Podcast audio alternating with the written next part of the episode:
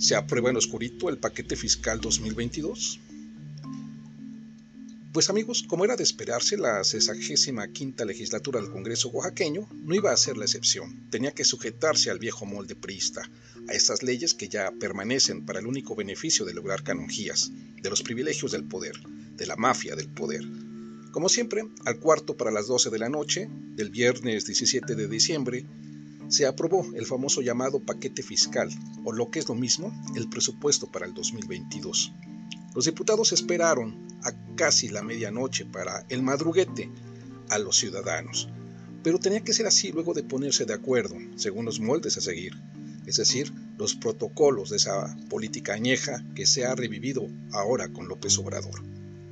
En este famoso paquete fiscal, presupuesto 2022 tiene sus lecturas, sus claroscuros, pues nos vamos enterando que en este presupuesto van acuerdos pactados, casi como en los contratos comerciales con letritas muy pequeñitas.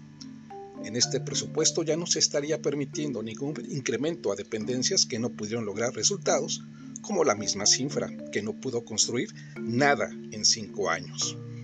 Pero aún así Murad Hinojosa logra zarpar los mil millones de pesos de esa nueva deuda, que los utilizará para su retiro de fin de sexenio un regalo de Dios. Al sector salud, pues todo el presupuesto se va para amamantar a sindicatos obtusos y cero inversiones a la salud pública del Estado. Los 30 millones que se van a dirigir al Hospital de la Niñez oaxaqueña y según que se sumarán 48 millones de pesos más a insumos médicos, medicamentos, etc. Lo que se entiende que burdamente se irán a las prácticas burocráticas de ese sector. Y así, podemos enumerar de las 91 dependencias que tiene el Estado y que viven de la ubre presupuestal, de los miles de burócratas que viven sin hacer nada y que trabajan en la simulación. Recordamos los presupuestos históricos. ¿Dónde quedaron? Fueron de abruptos espasmos de aquellos diputados que en su vida habían existido, es decir, de esos diputados de ocasión, que llegaron en la espontaneidad, de la nada, y que se extinguieron de la misma forma. Las patoaventuras de nuestra fauna política. Ese es el fracaso de un presupuesto que no sirve para nada.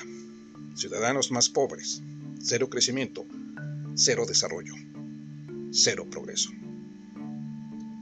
Amigos, nos escuchamos en nuestra próxima edición.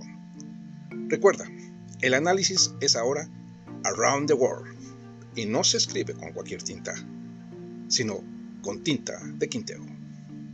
Hasta la próxima.